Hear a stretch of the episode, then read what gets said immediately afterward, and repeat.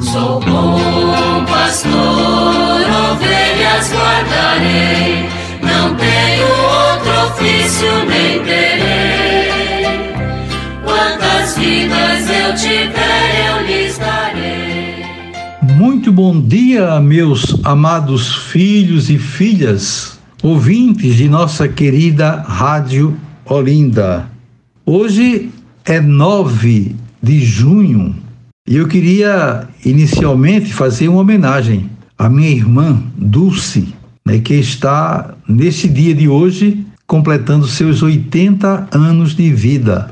E juntamente com todos os seus filhos, netos, bisnetos, seus irmãos, expressar a nossa alegria, a nossa gratidão a esta pessoa maravilhosa que é Dulce, que ela tem ainda muitos anos de vida e continue sendo essa pessoa dócil, tão querida da família e que faz muito bem a todos nós. Então, para Dulce, o meu abraço de irmão, as minhas homenagens, as minhas orações. Vamos continuar refletindo o sétimo mandamento da lei de Deus, conforme está na terceira parte do Catecismo, que fala da vida em Cristo, no capítulo terceiro, a salvação de Deus, a lei e a graça. E hoje vamos dar continuidade àquilo que já vínhamos falando ontem, com o tema O respeito aos bens do outro, a partir do número 2409, que continua dizendo o seguinte: são ainda moralmente ilícitos a especulação pela qual se faz variar artificialmente a avaliação dos bens, visando levar vantagem em detrimento de outro. A corrupção pela qual se compra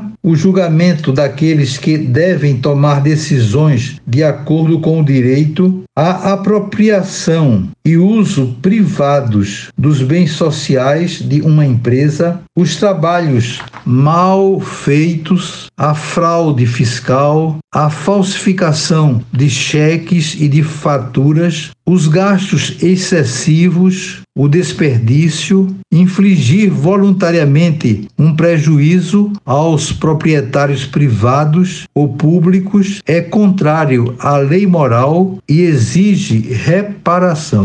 Então tá, está aí né, muita coisa importante né, que deve ser evitada pelas pessoas, porque temos que respeitar a propriedade do irmão, do outro, e isso não é lícito de forma alguma, conforme diz aqui o texto do catecismo que nós acabamos de escutar. Tudo isso que foi feito de maneira errônea deve ser naturalmente reparado. E continua: as promessas devem ser mantidas e os contratos rigorosamente observados na medida em que o compromisso assumido for moralmente justo. Uma parte notável da vida econômica e social depende do valor dos contratos entre pessoas físicas ou morais. É o caso dos contratos comerciais de venda ou compra, os contratos de locação ou de trabalho. Todo contrato deve ser feito e executado de boa fé. Então, a boa fé é, é fundamental para que tudo se aconteça de acordo com o direito e com a justiça.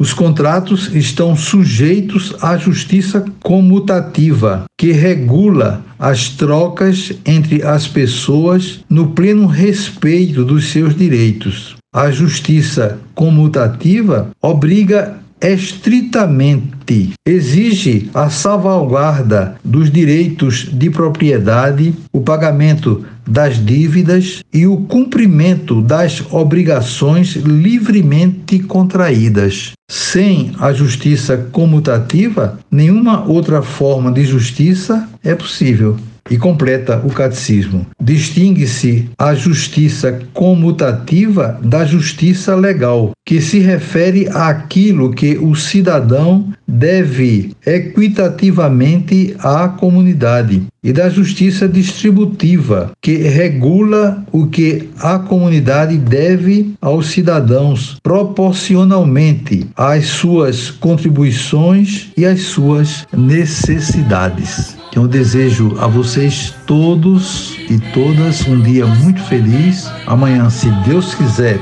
voltaremos a nos encontrar e sobre todos vocês venham as bênçãos do Pai, do Filho e do Espírito Santo. Amém. Sou bom pastor, ovelhas guardarei, não tenho outro ofício nem terei. Quantas vidas eu te